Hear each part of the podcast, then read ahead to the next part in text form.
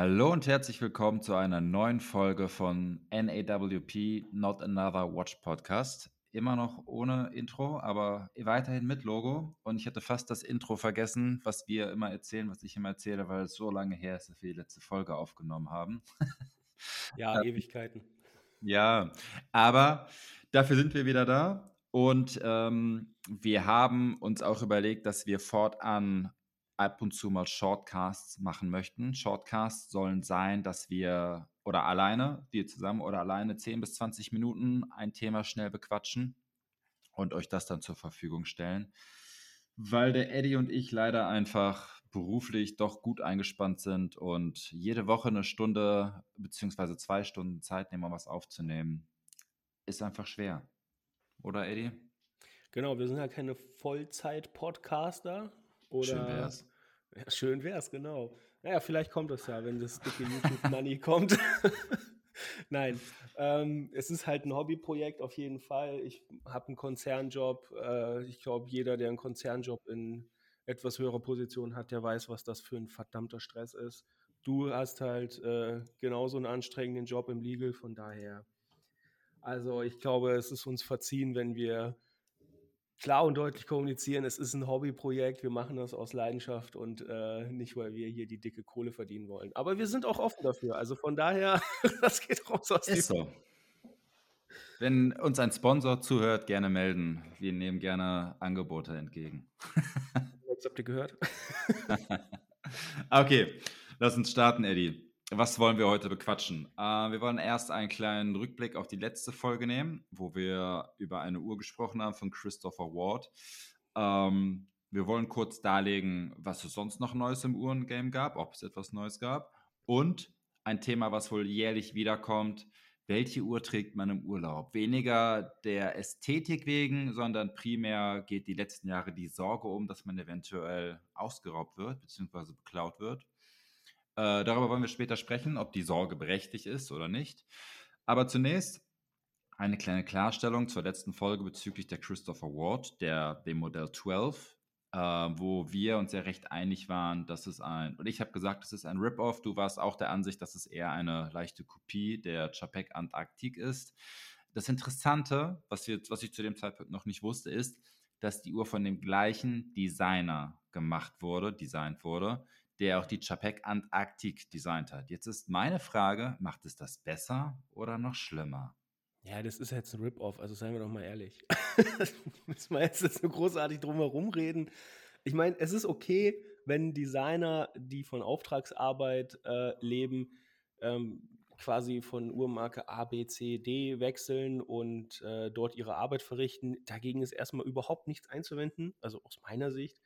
Was ich aber echt in, wirklich, also mit dem Hintergrund aber, wenn man die Uhren jetzt nebeneinander legt, ne, ähm, das Bracelet sieht unglaublich ähnlich aus. Also ich meine, jetzt fallen einem die Details, also bei mir zum Beispiel, ähm, oder vor allen Dingen bei mir, äh, fallen einem wie Schuppen von den Augen. Ja? Also das, das Bracelet ist extrem ähnlich. Ähm, das Zifferblatt und, äh, und, und das Case-Design also das, das liegt so nah beieinander. Also es erinnert mich so ein bisschen äh, von, wahrscheinlich hat da irgendjemand von, von hier äh, Christopher Ward gesagt, hey, wir wollen, wir wollen eine Chapek, aber mach sie so, dass es aussieht wie eine Christopher Ward. Und dann hat er ein bisschen hier und da was abgeschliffen und dann hatten sie das Zeug. Am Ende wird dann eine große Marketing-Story daraus gemacht. We want to create something, I don't know, beautifully, think differently. Ja, we thought Quatsch einfach, wirklich.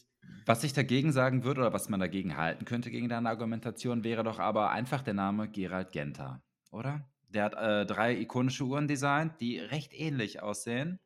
Ähm, ja, was, wenn ich dir das entgegenwerfe, was sagst du dazu? Ich sag gleich was dazu. Naja, klar, also wir bewegen uns ja hier Produkt Armbanduhr. Ne? Was, was muss es haben? Ein Uhrwerk, ein Glas, ein Zifferblatt, ein Bracelet und äh, noch irgendwie ein bisschen anders Schnickschnack-Spielereien. Da hast du wie beim Auto natürlich harte Spezifika, aber ganz ehrlich, ein Benz, ein BMW und sagen wir mal ein Lambo, die sehen schon ganz anders aus. Also von daher, man hat schon viel Spielraum trotz dieser Spezifika und das Argument, naja, Stahlsportuhr mit integriertem Band, ähm, hat halt, ist halt auf Geragenta zurückzuführen, verstehe ich, ist auch so.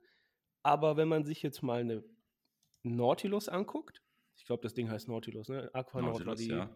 war die mit dem Gummiband. Richtig. Genau, die, die Patek, die Nautilus. Dann legt man eine Royal Oak daneben und dann legt man ein paar moderne Vertreter wie Chapek oder von mir aus auch eine Parmigiani Tonda PF. Ähm, was gibt es dann auch? Eine Tissot PRX oder eine Rolex äh, Oyster Quartz, die ja auch in die Richtung geht. Wenn man mhm. die alle in eine Reihe legt, du hast die Spezifika erfüllt, aber jede Uhr sieht halt für sich genommen echt anders aus. Die, gut, Tissot und äh, Rolex äh, vielleicht mal ausgenommen, weil die, die ähneln sich so sehr, sehr stark, habe ich jetzt auch in äh, letzter Zeit, äh, ist mir aufgefallen, sagen wir es mal so. Also man kann schon echt viel machen, ja. Aber wenn ich jetzt die Chapek und die Christopher Ward nebeneinander lege und sagen wir mal, ich gehe nur am Tisch vorbei, ne? Da würde ich sagen, hey, das ist eine, das ist eine und dieselbe Marke, zwei, Modell, zwei Modelle davon. Ist aber nicht so. Also das würde ich jetzt dagegen halten, aber wahrscheinlich ein kontroverses ja. Argument. Ja, ne, aber ich bin bei dir. Ähm, Gerald Genter habe ich in den Raum geworfen, weil er drei Uhren designt hat. Äh, die Inge von IWC, äh, Nautilus und, und Royal Oak, die sich auch recht ähnlich sind. Zumindest man erkennt das Design. Aber finde ich, man erkennt das Design, dass es eine bestimmte Sprache spricht, die die gleiche ist, aber dennoch sehr unterschiedlich ist. Ähm, man muss noch nicht mal genau hingucken, man sieht, dass es eine andere Uhr ist. Auch wenn man sagt, okay, das stammt aus der Feder von Herrn Genter, geschenkt, passt. Hat halt seine, seine Handschrift, aber es ist eine andere Uhr. Bei Christopher Ward 12 und Antarktik, wie du schon sagtest, da sehe ich nicht, dass es die Handschrift ist, oder man sieht die Handschrift, aber man sieht nicht, dass sie sich verändert hat. Ja. Finde ich. Sie ist einfach nur, ähm, du hast ein günstigeres Budget, bitte mach eine Uhr, die der sehr, sehr, sehr ähnlich aussieht mit weniger Budget. So also wirkt die Uhr für mich. Ja, äh, genau das ist das, was ich äh, in großer Ausführung im Kern gemeint habe. Also, ne, ja. du gehst halt dran vorbei und denkst ja nur so, ey, das ist dieselbe Marke, ist aber nicht so. Ja. Äh, also die, die Sprache ist, ist gleich und sie unterscheidet sich nicht in Nuancen, wie, ja. wie, wie bayerisch und äh, das, was man im Norden spricht. Ich weiß nicht, und spricht man im Norden überhaupt? ich denke doch. Und hier nochmal, ähm, dazu kommen wir gleich, weil ich dafür auch in einem Forum angegiftet wurde für. Äh, ich denke, ich spreche doch für dich. Ich bzw. wir haben nichts gegen eine, eine teure Uhr in günstiger darzustellen. Das ist legitim und das ist gut, richtig und wichtig. Aber einfach ähm, eine teure Uhr zu kopieren, in Anführungszeichen, und sie dann als günstige Variante anzubieten, ist schade. Ich kenne genug Marken, eigentlich auch Christopher Ward, die günstige Uhren anbieten, die teuren Ikonen ähneln, aber trotzdem eigen sind. Und das ist schön und das ist gut. Aber eine günstige Uhr, die einfach nur eine teure echt kopiert nach dem Motto, gib uns einfach eine günstige Kopie davon, damit wir von dem Kuchen etwas abbekommen, weil sich viele Leute diese Uhr nicht leisten können. Das finde ich persönlich schade.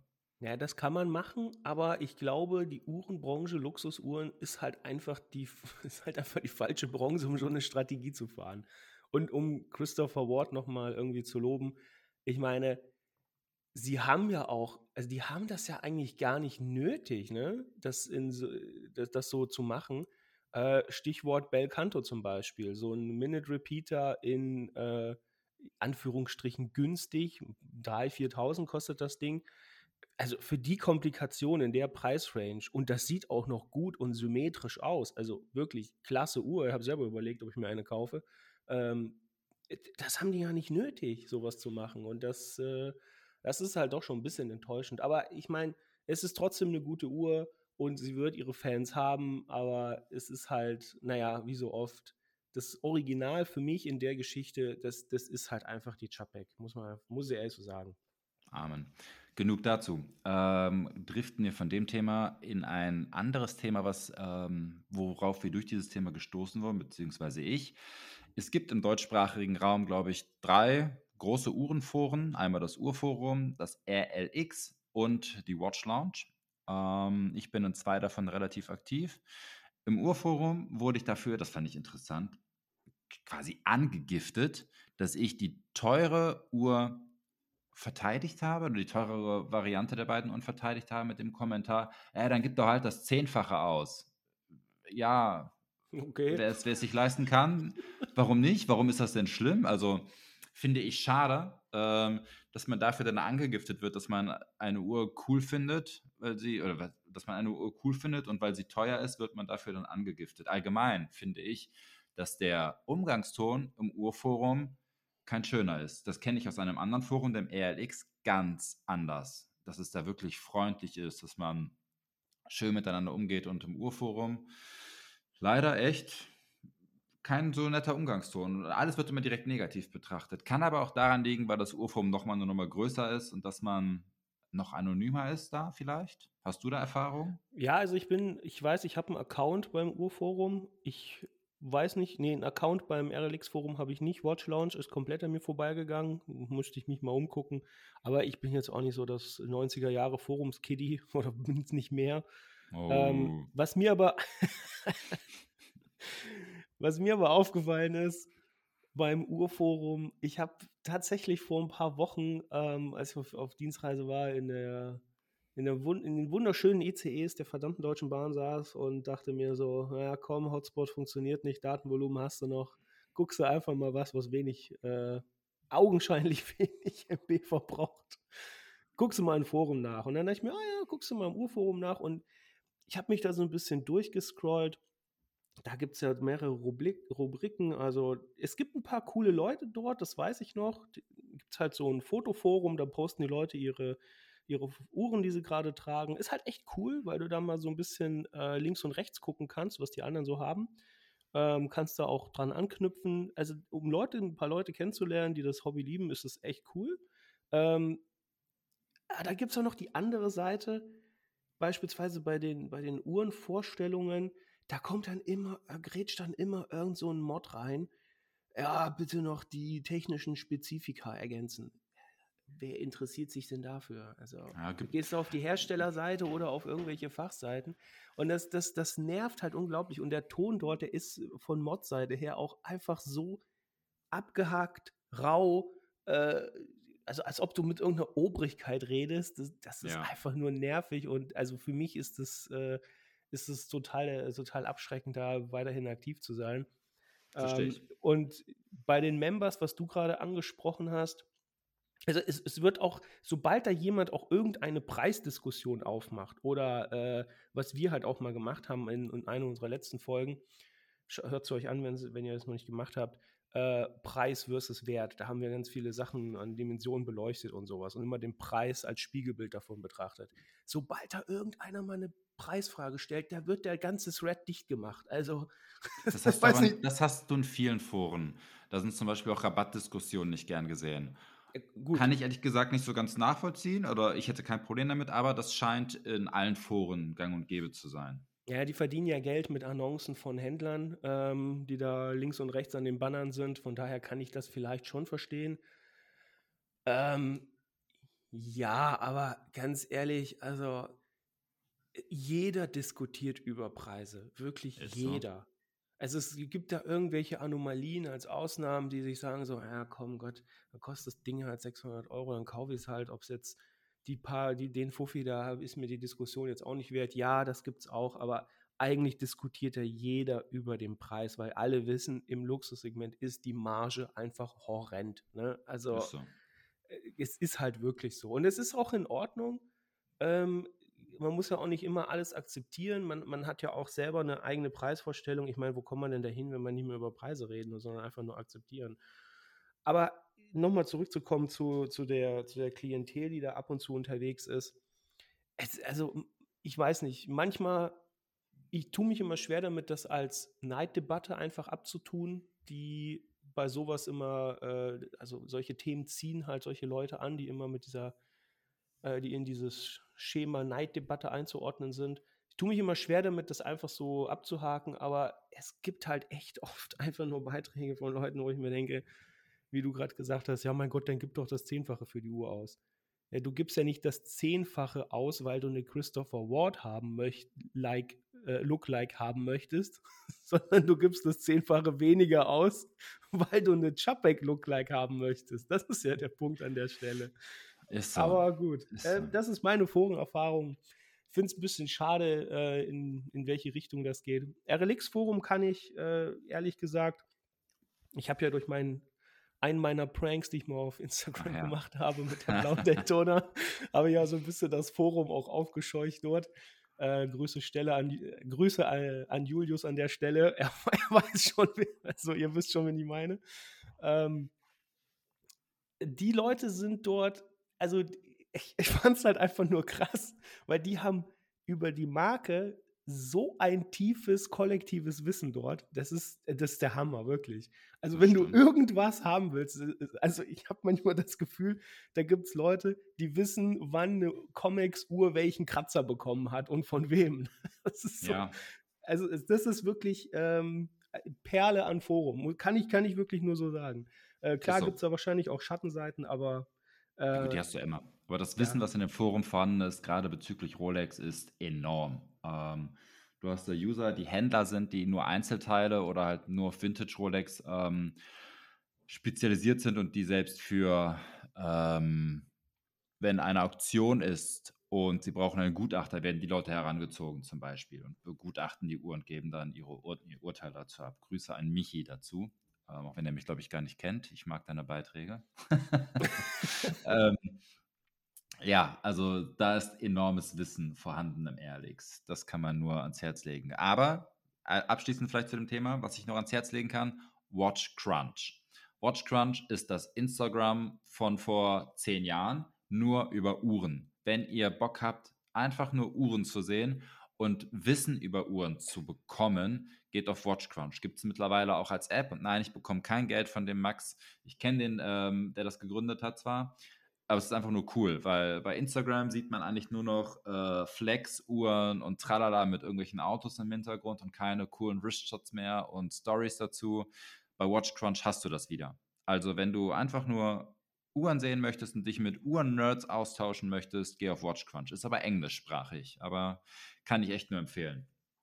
Ist mal ein interessanter Tipp. Ich glaube, da hast du mir auch schon mal was geschickt. Ich habe mich da auch mal angemeldet, aber habe das auch nicht weiter verfolgt. Ne? Die liebe Zeit, die lässt sich. Ja, ähm, ist halt noch ein kleines Ding neben Instagram, aber wer Bock hat, einfach nur ähm, Reviews zu schreiben, Reviews über Uhren zu lesen, ehrliche Reviews, ähm, der kann dahin. Also lohnt sich, lohnt sich. Aber okay.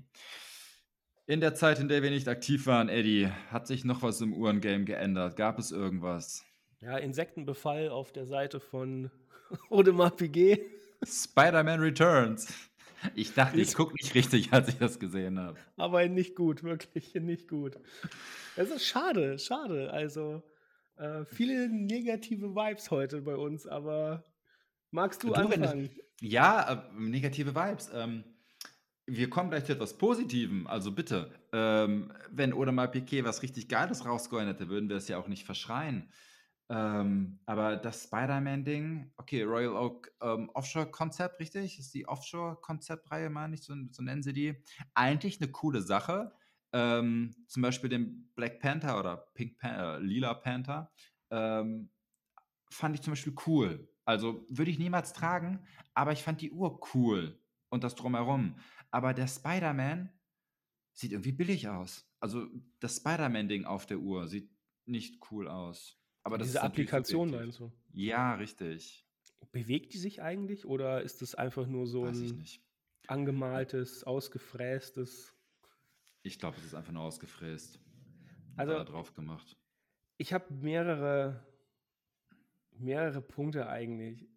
Hau also ich, ich finde die Uhr aus mehreren Gründen einfach schrecklich, weil das Case ist einfach nur, es ist unglaublich überdimensioniert. Es ist ja, einfach ist, nur eine. Oh, sorry, wenn ich dir direkt reingrätsche, aber das ist halt, glaube ich, ähm, allgemein diese Uhren, sei es eine Hublot, da könnten wir auch gleich noch was zu sagen, fällt mir ein, mit den Kapseln. Ähm, oh Gott, nein. ähm, Hublot oder mal Piquet, welche Marken fallen mir noch ein? Allgemein, oder Richamil auch. Alle Uhren, die so ein bisschen ins äh, Extravagante gehen, sind groß. Aber sorry, ich habe dich unterbrochen. ja, die, also ich, ich, ich finde es halt so von, von, vom Design her kann ich dem vielleicht noch was abgewinnen. Das ist nicht der Punkt. Der Punkt ist einfach, äh, ich bin halt jemand, der trägt seine Uhren und wenn ich mir vorstelle, wenn ich die Kohle hätte und die Connections, um, äh, um so ein Ding erwerben zu können oder in der Lage zu sein, und dann denke ich mir nur so, okay, wenn ich das dann trage und also das, die, die Uhr trägt ja mich, ja, am Handgelenk. Es ist ja, ist einfach nur eine riesige Uhr. Ähm, sei es mal dahingestellt, wenn es Leute gibt, die das tragen können, okay, super, great. Äh, der nächste Punkt ist halt, also Sie schreiben ja selbst auf Ihrer Seite, Sie heben die Haute Horologie to new heights. Ja? Mhm. Ähm, und das ist halt einfach gar nicht der Fall. Und dass das Audemars PG äh, so nötig hat, äh, solche Werbeslogans da abzugreifen. Ich meine, es gibt äh, eine Uhrenmarke, auch mit einer ziemlich langen Historie, die werden die wenigsten kennen. Ich glaube, Jacques Drault. Mhm. Wie gesagt, Aussprache Klar. ist nicht äh, ist, ist, ist nicht meine Kernkompetenz. Ich hätte gesagt Jacques Droit, aber egal. Jacques, Jacques Droit, so wie Moet mit T oder was? Ähm, du, es hat sich keiner beschwert, oder? Es scheint richtig zu sein mit Moet. Oder ähm, es ist den Leuten egal und sie trinken das Zeug einfach. und dann lachen so über uns, wie blöd wir sind, dass wir es nicht aussprechen können. Möglich, ja, möglich. Ähm, da gibt es halt auch ein paar ähm, Minute Repeaters oder Bird Minute Repeaters, die muss man sich einfach mal angucken. Das sind so kleine äh, Kleinvögel, europäische, asiatische Kleinvögel sind da drauf und die bewegen sich richtig. Da geht so die Eierschale auf, da kommt so das kleine Jungtier raus, da schlackern die mit den Flügeln und sowas. Das sind halt diese typischen, äh, das läuft unter dem Stichwort Automaten. Ähm, die Marke hat auch für, ich glaube, eines der französischen Adelshäuser lebensgroße Automaten hergestellt, die heutzutage noch funktionieren. Also Respekt. Und ähm, ich meine, als Odemar PG, ich hätte erwartet, dass da mindestens irgendwas an dieser Marvel-Figur sich bewegt. Irgendwas zu einer, irgendeiner gewissen Uhrzeit. Das wäre cool gewesen. Äh, dann würde ich das Ding noch als, als, als coole Kunst abstempeln. So wie es jetzt ist, sagen wir ganz ehrlich, es ist ein, was ist ein Tourbillon? Ja, ne? Muss ja. Ich denke. Ich. Warte. Nee, ist es nicht. Tourbillon? Die Spider-Man-Uhr, ist das ein Tourbillon? Ich habe es gerade nur gedanklich. Ja, es ist ein Tourbillon. Sieht so aus, ne? Ja, sieht doch. Dann äh, ist es halt ein Tourbillon, skelettierter mit einer Applikation auf dem Zifferblatt in einem überdimensionierten Gehäuse. Und ich finde, da hätten die einfach mehr machen können. Und ähm, die Richtung, in die Audemars PG geht, ist es halt ich will es nicht als einfallslos bezeichnen, aber mich reißt es nicht vom Hocker. Da habe ich äh, mittlerweile andere Marken, wo ich äh, bei den Releases, wenn ich sie mir angucke, sage, wow, also das ist richtig cool, das ist richtig toll. Bin ich bei dir. Ähm, ist es kein Anheben der Uhrmacherkunst auf ein neues Level, nicht wenn du einfach nur ein neues Gehäuse nimmst mit einem, mit einer Komplikation, Tourbillon und einer Applikation. Das ist ähm, einfach nur Verkauf einer Uhr dadurch, dass du ein bekanntes, einen, bekannt, einen bekannten Namen Spider-Man auf die Uhr draufpackst. Ist aber keine Erneuerung der Uhrmacherkunst oder Verbesserung der Uhrmacherkunst. Aber auch die Uhr wird ihre Abnehmer finden und ihre Liebhaber haben gerade, du meintest ja, wenn du so viel Geld hättest, ich glaube, die, die, das Klientel, was diese Uhr kauft, ähm, die wollen genau so eine Uhr haben, die laut, extrovertiert ist und special ist. Die Uhr ist special. Sie ist nichts Besonderes, meiner Meinung nach. Besonders eventuell nur, also besonders aus künstlerischer, künstlerischer Perspektive, meiner Meinung nach nein. Besonders ja, weil sie, weil sie relativ wenig gibt und weil sie von einer Haute-Horologie-Marke kommt. Ja, das, ich glaube, das ist halt der Punkt, den die auch ansprechen. Also ich meine, diese Marvel-Filme, die in, in, in der Anzahl, in der die jetzt über die letzten fast schon zehn Jahre, glaube ich, äh, rausgekommen sind, gehören halt mittlerweile zu so einer gewissen Art von Popkultur. Und äh, dass so eine traditionsreiche Marke wie Audemars PG sich quasi mit denen äh, zusammentut, mit der, mit der Brand Marvel und äh, solche solche Stücke kreiert. Ich glaube, ich glaub, das ist halt der Punkt. Aber wie gesagt, wie du schon gesagt hast, es ist kein neues Level. Es ist alles schon mal da gewesen. Es ist noch nicht einmal weiterentwickelt von dem, was schon mal da war. Ne? Schier äh, die Automaten von der anderen Marke, die wir schon erwähnt haben. Richtig. Wo du sagst, etwas Neues, was noch nicht da gewesen ist. Ich finde es cool. Ich fand es cool, als ich, als ich gelesen habe, dass Hublot jetzt Uhren herausbringt, die aus wiederverwertbaren Materialien gemacht wurden. Aus Espresso-Kapsel. Aus Espresso-Kapsel. Ähm, ein paar Tage später sah ich bei dir den lustigen, äh, lustigen Meme. Ähm, was antwortest du auf die Frage, aus was deine Hublot-Uhr gemacht ist? Aus Müll. War lustig. Und ja, man kann Hublot durch den Kakao ziehen deswegen, aber ich bleibe dabei. Ich finde das cool, dass sie diese Sache dafür nutzen. Also, es ist halt so ein bisschen äh, unter den Hardcore äh, Uhrenenthusiasten, uh, Uhrenbashern ist, ist Hublot halt immer das Opfer Nummer eins. teilweise gerechtfertigt, teilweise nicht gerechtfertigt. Ähm, aber es hat sich halt so angeboten und ich bin ja sowieso immer ein bisschen sarkastisch unterwegs manchmal. Und äh, it's, it's Entertainment, wirklich. Also ich mache das nur für euch. Und, Klar. Äh, aber nur mal da, ähm, um diesen, um diesen Recycling-Aspekt aufzugreifen. Also ja, ähm, die Welt lässt es nicht mehr zu, dass wir abbauen und wegwerfen, sondern ähm, die Welt ist in einem Zustand, wo wir definitiv recyceln müssen. Wir kommen da nicht drum herum. Äh, so. Dass das bei Uhrenmarken angekommen ist, das ist sehr lobenswert. Ähm, ich finde es was sie hier halt bedienen, um das mal auf eine ernsthafte Schiene zu, zu hieven, ist, es ist eine, eine, eine hohe Form an Upcycling. Ich glaube, so nennt man das, äh, den Fachtermini hier. Du hast halt diesen Aluminiummüll oder diesen Müll von diesen Espresso- oder Nespresso-Kapseln, der echt schwer und unter hohem in, in, also in hohem Energieaufwand nur recycelt werden kann, wenn überhaupt. Das lohnt sich halt kaum. Das, das ist so mein letzter Stand. Falls es mittlerweile anders ist, bitte schreibt uns, äh, korrigiert das. Und was Hublot halt gemacht hat, ist, naja, sie nehmen den in Anführungsstrichen Müll und veredeln den in so einer Form, dass du daraus eine Luxusuhr machen kannst und die verkaufen kannst. Und das ist echt ein starkes Stück.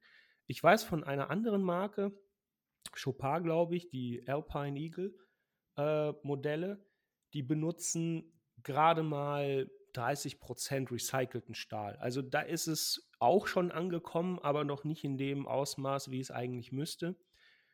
Ähm, dass die, dass so eine alte Branche wie die Uhrmacherei äh, da Vorreiter ist, obwohl sie es eigentlich gar nicht nötig hat, das muss man auch nochmal zugute halten, finde ich. Weil, also was ist denn nachhaltiger als eine mechanische Uhr, die äh, du an die nächste Generation vererben kannst mit einem Service alle sieben bis, äh, keine Ahnung, 15 Jahre. Und dann gibt es Ticker, die, weiß ich nicht, hatten ihren letzten Service bei Opa. das ist ähm, schon sehr, also beeindruckend. Das muss man wirklich sagen. Den, also den ganzen Schabernack jetzt mal äh, ausgeklammert. Ja, stimme dir total zu. Ähm, und da auch nochmal, was ich immer über, über, über Hublot sage, man möge die Designs nicht mögen, das ist okay, aber man muss der Marke zugutehalten, dass sie innovativ sind und vorne weggehen. Ähm, gerade bei dem Thema zum Beispiel. Mir ist keine andere Uhrenmarke bekannt, die das so macht. Sie haben jetzt den ersten Schritt in diese Richtung gemacht. Okay, das Design der Uhr wäre nichts für mich, aber die Idee und die Mache ist geil. Da kann man nichts gegen sagen, meiner Meinung nach. Wäre die Bleu Sang was für dich? Was ist das? Das ist eine Hublot-Uhr. Guck sie dir einfach mal live an jetzt. Na komm, ein bisschen Spaß müssen wir hier auch haben. Ja, klar. Ich äh, versuche sie gerade äh, zu finden. Ich finde sie aber nicht online. Deswegen lass uns zum nächsten Thema übergehen. Äh, beim nächsten Mal werde ich sagen, wie ich die Blusson-Uhr von Hublot finde. Ähm, aber Bleu klingt nach dem himmelblauen Blau, was wir gerade über uns haben. Und das heißt, dass es Sommer ist. Geile Überleitung, oder? Auf jeden Fall kommt sie unter die Top 10. ähm, ja, wir haben Sommer. man fährt in den Urlaub. Welche Uhr nimmst du mit, Eddie? Eine, die nicht geklaut wird, am besten. Wird die Uhr denn geklaut im Sommer? Im Urlaub allgemein. Ich würde sagen, kommt auf die Uhr an und würde das wieder zurückgeben jetzt, aber ähm, um das mal ernsthaft zu beantworten. Naja, also ich meine, es gibt ja mittlerweile, wenn du bei Instagram so ein bisschen runterscrollst und äh, ein bisschen den Algorithmus mit Uhren-Likes gefüttert hast, dann werden ja auch manchmal Watch-Crime-Sachen angezeigt. Ja. Und das ähm, geht ja mittlerweile auch ziemlich durch die Decke. Äh, ich persönlich habe Gott sei Dank noch nicht so die krassen Erfahrungen gemacht. Aber das heißt ja nicht, dass es nicht existiert, sondern ähm, es nimmt teilweise echt zu. Und ich meine, wenn du so ein Video siehst, wo so eine Rollergang äh, dir mit einem Hammer oder Rohrstock, keine Ahnung, äh, das Fenster von einem Bugatti einschlägt und das äh, am helllichten Tag in London, äh, da wird es einen echt auch ein bisschen anders zumute, finde ich. So. Und im Urlaub, also ich muss ganz ehrlich sagen, ich habe bisher noch nie eine Uhr mit in Urlaub genommen. Ähm, okay. Ja, doch, doch. Ab und zu habe ich es mal gemacht, aber in, in den letzten fünf Jahren gar nicht mehr. Okay. Also da reicht mir das Handy und ähm, da vermisse ich die Uhr auch nicht wirklich. Wenn es mal einen Anlass gab, dann habe ich mal eine mitgenommen, aber ich mach's, ich mach's nicht ins, ins Ausland jetzt auch nicht unbedingt. Aber ich kann natürlich auch verstehen, die Hardcore-Uhrenfans, die sagen, naja, ohne Uhr aus dem Haus gehen, also da bist du ja halb nackt. Bin ich, erkenne ich. Äh, als ich letztens im Auto unterwegs war und vergessen habe, meine Uhr anzulegen, ähm, habe ich mich echt nackt gefühlt. Aber zurück zu dem, was du gerade gesagt hast. Du hast eigentlich, finde ich, relativ wichtige Punkte genannt, ähm, ich versuche kurz zu rekapitulieren. Erstmal hast du gesagt, wenn du auf Instagram unterwegs bist und Uhren likest, kommst du auf diese Watch Crime Videos. Da würde ich direkt erstmal sagen, selektive Wahrnehmung. Ähm, das heißt, Verbrechen, Straßenraub gab es schon vor 100 Jahren. Ja, den gibt es auch heute noch. Natürlich ist eine Uhr, gerade kurzärmlich, du hast eine Uhr am Arm, die Hype-Marken kennen die Räuber, ist natürlich ein einfaches Ziel oder ist es einfach auszumachen. Ähm, und natürlich kommt das vor. Diese Roller-Gangs gibt es, gerade in London, in München, habe ich davon auch schon gelesen, ähm, in Barcelona, in Mailand, in Rom, gerade in den großen Touristenstädten hast du das natürlich vermehrt. Ähm, aber auch hier ist die Frage, und da habe ich noch keine Statistik gesehen, die belegt, dass es wirklich zugelegt, zugenommen hat, wenngleich die Statistiken nicht differenzieren zwischen Straßenraub und Uhrenraub, weil ein Uhrenraub auf der Straße ist ein Straßenraub. Aber Straßenraub ist meines Wissens nach nicht signifikant oder nicht angestiegen. Deswegen selektive Wahrnehmung. Wir interessieren uns für Uhren. Wir sehen diese Videos immer und immer wieder. Deswegen, oh mein Gott, ähm, alles ist böse. Ich selbst kann aber auch sagen, dass ich mal in einer Situation war, wo ich gemerkt habe, dass mich jemand beobachtet hat, weil ich selbst etwas dumm war und ähm, relativ offen Fotos von Uhr und Zigarre gemacht habe. Und dann bin ich Wege gelaufen, die du nicht läufst, die du einfach nicht läufst. Ich habe sie bewusst, äh, ich bin sie bewusst gegangen und der Typ war immer dabei, äh, immer hinter mir. Und dann bin ich stehen geblieben und habe ihn angeguckt, um ihn zu signalisieren, ich weiß, dass du mich verfolgst. Und dann war er weg. Ähm, ja, also, ist schon ein bisschen creepy, muss ich sagen. Ne? Ja, aber du, du hörst das, du liest es relativ oft, zum Beispiel auch im Rolex-Forum, im RLX äh, gibt es auch einen eigenen Thread darüber. Da werden dann immer Schlagzeilen gepostet. Bremen scheint irgendwie interessanterweise ein Hotspot zu sein. Äh, da passiert es oft und München und natürlich Düsseldorf. Also, ähm, dass klar. Leuten die, Arm, die, die Uhr vom Arm gerissen wird. Und du hörst dann aber immer wieder von den Usern, ich scheiß drauf, ähm, ich trage meine Uhr, wo ich will, ich lasse mir von den Leuten nicht vorschreiben, wie ich was wann zu tragen habe, was ich vollkommen unterstützen würde. Wenn man aber mal in so einer Situation war, und ich habe, glaube ich, die mildeste Form davon erlebt, ähm, die Leute, die mal richtig ausgeraubt wurden, werden da wahrscheinlich noch empfindlicher sein. Aber wenn man so etwas mal erlebt hat, denkt man schon etwas darüber nach, wo kann ich diese Uhr anziehen. Letztes Jahr, Urlaub Südeuropa, habe ich ganz bewusst keine wirklich teure Uhr dabei gehabt, angezogen. Wenn ich jetzt aber in Sauerland fahren würde oder nach Holland ans Meer würde ich wahrscheinlich auch eine teure Uhr tragen. In Amsterdam hingegen wiederum nicht. Äh, auch da kenne ich ähm, Stories. Und wenn ich dann da als erkennbarer Tourist, und ich glaube, als Einheimischer kennt man einen Touristen, kurzärmlich rumlaufe, äh, wird man relativ schnell als vermeintliches leichtes Opfer ausgespäht. Auch wenn ich jetzt, glaube ich, von der Statur her nicht so der wäre, der direkt überfallen werden würde und nicht das einfachste Opfer wäre, ähm, würde ich trotzdem in Großstädten keine richtig teure Uhr im Urlaub tragen. Also ich, mir fallen dazu spontan zwei Punkte ein, eigentlich zu dem, was du gesagt hast. Einmal ja, es kommt natürlich äh, voll auf den Ort an. Ne? Also wenn du, wenn du in Dubai bist, glaube ich, äh, und da mit deiner Rolex oder ja Nautilus unterwegs bist, da bist du, gehörst du ja schon fast zur Unterschicht und äh, da denken die Leute wahrscheinlich, du bist der Räuber. ja, also es, überspitzt gesagt, ja, es ist Verstanden. natürlich nicht so, also überspitzt gesagt jetzt, um mal den humoristischen Aspekt dieses Podcasts nochmal hervorzuheben. Ähm, ja, es kommt definitiv auf den Ort an. Zu der Statistik, ist, also ich bin, ich habe auch noch keine Statistik wirklich eine offizielle gesehen. Es wird sie wahrscheinlich geben, müsste ich suchen. Ähm, selektive Wahrnehmung, ja, ist nicht auszuschließen. Wenn die Anzahl der Straßenräube nicht zugenommen hat, kann es aber dennoch sein, dass eine Verlagerung zur Unterkategorie ähm, Uhrenklau oder Schmuckklau gegeben hat. Das ist Und richtig. Es gibt da einen, einen Account, glaube ich, Watch Crime London, ähm, der hat irgendwann mal gepostet, dass in, in UK ähm, die Watch Theft, Uhrenklau, um 60 Prozent zugenommen hat auf einer Year-to-Year-Basis. Und das ist, ähm, das ist das, was ich, was ich halt meine. Also selbst wenn die Anzahl, die globale Statistik nicht anspringt, jetzt mal ganz einfach auszudrücken, kann es immer noch eine Verlagerung sein, wo man doch in irgendeiner gewissen Weise äh, dann zur Opfergruppe gehört, ne? die Klar teure Uhr tragen. Also da muss, muss man vorsichtig sein, das ist das, was mir einfällt, aber ich glaube, das können wir in so einem Podcast auch äh, nicht abschließend klären.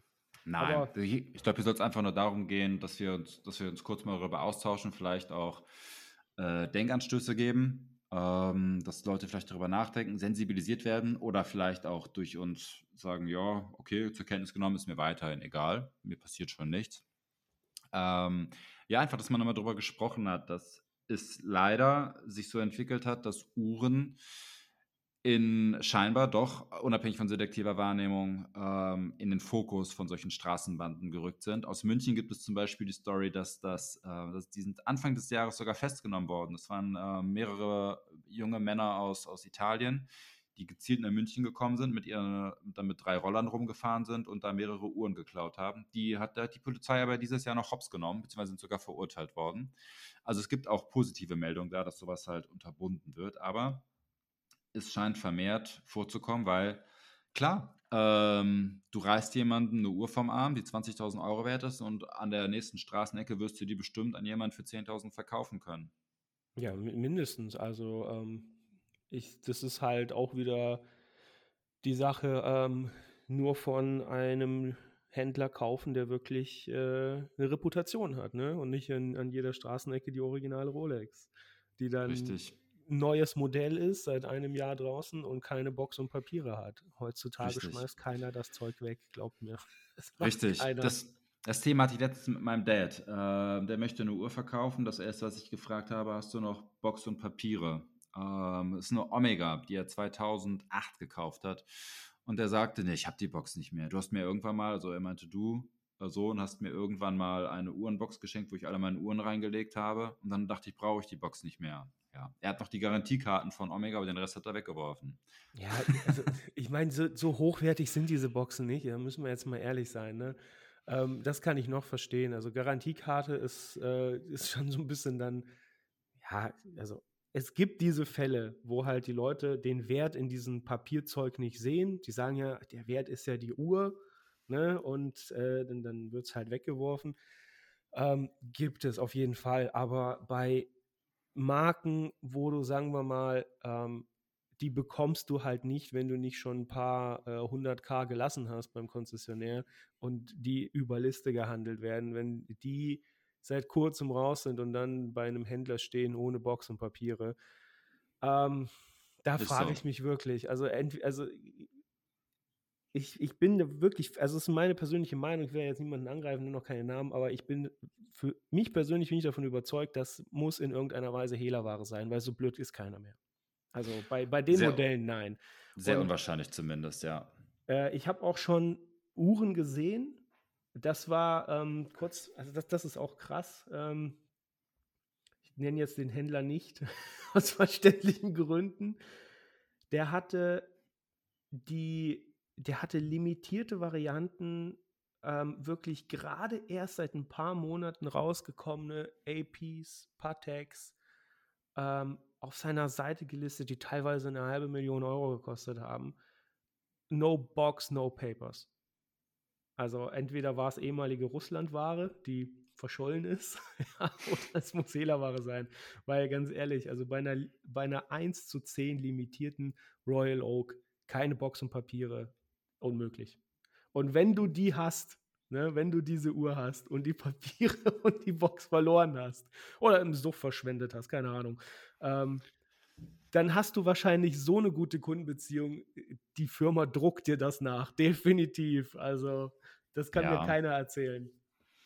Verstehe, äh, verstehe deine Argumentation auch total. Würde ich eigentlich auch zustimmen. Gegenargument, was man einbringen könnte, wenn die Uhr neu raus ist und nur eins von zehn davon gibt und du ein Händler bist, der bekannt ist in der Szene, würdest du keine Hehlerware online posten, weil eigentlich jeder genau das sagen würde, was du gerade gesagt hast. Komm, die muss doch geklaut sein, die Uhr, wenn du kein Boxenpapier hast. Vielleicht gibt es irgendeine Erklärung dafür, dass Boxenpapiere nicht dabei sind. Kann alles sein. Ähm, ich bin kein Kriminalbeamter, aber ich habe nur einen gesunden Menschenverstand und der schlägt mal ja. ab und zu mal Alarm. ich würde die, hätte die Uhr, würde, hätte auch nicht kaufen. Bin ich total bei dir. Kommen wir zum Fazit. Warte, wir haben ein Ding noch, bevor wir zum Fazit kommen. Äh, Periscope. Äh, das haben wir ah, vorhin ja, ja. Ver ver verpennt. Äh, das passt aber auch ganz gut ans Ende. Ein dickes Dankeschön, auch wenn er uns nicht versteht, weil er Spanisch-Portugiesisch spricht, an José, äh, aka Periscope. Äh, wenn ihr ihn noch nicht kennt, googelt bei Instagram mal Periskope mit C. Ähm, das ist ein Herr, der ein, äh, ein Fundus, einen unermesslichen Fundus an Dokumenten hat bezüglich Vintage Rolex, Omega, Panerei und er deckt regelmäßig Fakes auf, die jetzt zum Beispiel eine Omega, die für drei Millionen Schweizer Franken auf einer Auktion verkauft wurde. Und er hat einwandfrei nachgewiesen, Leute, das ist ein Fake, das ist eine Nachmache.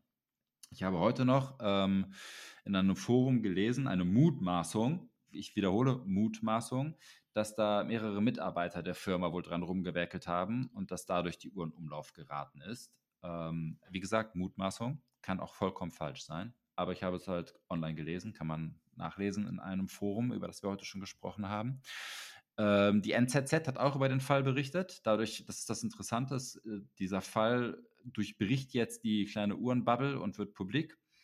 Ähm, also NZZ ist eine Zeitung aus, aus der Schweiz, Neue Züricher Zeitung, meine ich. Ja, ist ja. Ähm, allgemein hat Periscope, José sehr coole Sachen aufgedeckt. Er hat ähm, Marketing-Bluffs von Panerei aufgedeckt bezüglich einem vermeintlichen Inhouse-Werk. Ähm, er hat aufgedeckt, dass ähm, der Chef von Panerei selbst Fakes liked. Also was heißt aufgedeckt? Er zeigt halt, dass die Fakes mittlerweile so gut sind von Panerei, dass selbst der Chef von Panerei es nicht mehr erkennen kann. Also der, der Instagram-Account vom Chef von Panerei. Ja, wer okay. weiß, wer dahinter steht. Wahrscheinlich der, der unterbezahlte Akzeptiert. Praktikant. Akzeptiert, passt ja, aber allgemein, ähm, er hat schon mehrere gefakte Auktionsuhren aufgedeckt und das ist einfach eine grandiose Arbeit, wenn man sich für Uhren interessiert und auch für gerade Vintage-Sachen. Ähm, lohnt sich, also sich mal anzugucken. Definitiv, der hat, ein, also er postet ab und zu mal Stories und äh, etwas längere, sorry, etwas längere Posts.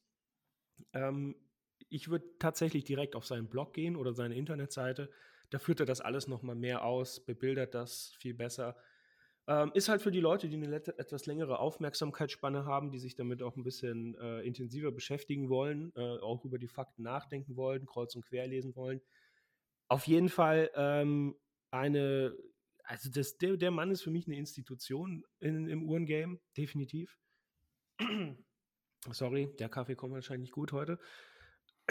Und naja, also ich finde ähm, vor allen Dingen dieses Auktionshaus, Gewerke, ähm, dass das jetzt etwas breiterem Publikum dargelegt wird, wie in der NZZ, ist äh, also längst überfällig. Es ist Betrug, ja. definitiv.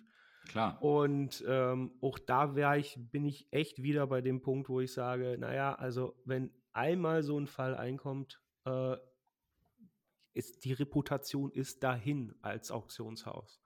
Wer dann noch kauft oder wer dann noch zu den Aktionen geht, also der geht das Risiko bewusst ein. Äh, den kann man dann auch nicht mehr helfen. Aber äh, die Reputation bei Vintage ist das A und O meiner Meinung nach. Und ähm, das, also, da sollte man auch einfach mehr bezahlen, wenn die Reputation stimmt. Ganz einfach. Bin ich total bei dir, dass man da mehr bezahlen müsste und dass man darauf achten muss. Ähm, das vielleicht auch als kleine Anmerkung zum Fazit. Äh, wir haben es beim letzten Mal schon angekündigt, die eine der nächsten Folgen, es soll jetzt die nächste Folge dann werden, wird mit Linus gemacht, welcher einen Vintage-Uhrenladen hat. Er selbst war mal ähm, für eine große Kette in Deutschland tätig, eine Uhren, eine Uhr- wo er für den Vintage-Bereich zuständig war. Mit ihm werden wir darüber quatschen, äh, was man beachten muss, wo man eine Vintage-Uhr am besten kaufen muss, worauf er selbst achtet. Ähm, Nochmal sorry an dich, Linus, dass wir uns ein bisschen Zeit gelassen haben. Äh, wir stehen ja im Austausch. Du bekommst unsere Fragen, beziehungsweise wir sprechen, wir schicken ihm vorab die Fragen, die wir uns ähm, gerne beantwortet hätten, sodass er es nicht ganz unvorbereitet bekommt. Und dann präsentieren wir euch das in der nächsten Folge. Alright, guys, auch von meiner Seite. Ich freue mich drauf und ähm, ich hoffe, dass wir die nächsten Folgen einfach schneller rausbringen. Das schaffen wir. Habt ein schönes Wochenende. Peace out. Ciao.